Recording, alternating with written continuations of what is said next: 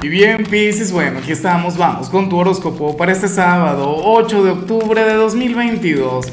Veamos qué mensaje tienen las cartas para ti, amigo mío. Y bueno, Pisces, a ver, la pregunta de hoy, la pregunta del día, la pregunta millonaria tiene que ver con lo siguiente.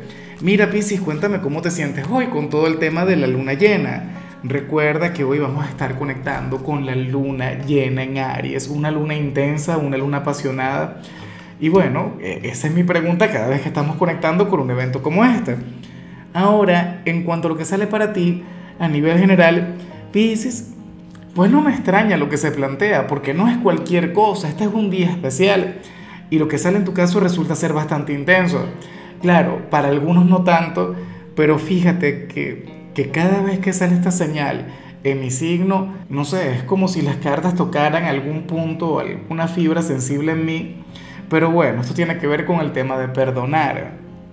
Lo he dicho todo el tiempo, a mí me cuesta mucho perdonar y me cuesta hablar sobre el perdón porque es algo importante, porque es algo mágico, porque perdonar es divino, perdonar te lleva a crecer a nivel energético. Entonces, bueno, yo no sé si eso tiene que ver con el amor o con lo familiar o con alguna situación a nivel laboral, Pisces, pero si ahora mismo te sientes a prueba en algún ámbito, tienes que conectar con eso. En algunos casos, dicho perdón tendría que ser contigo mismo, ¿sabes?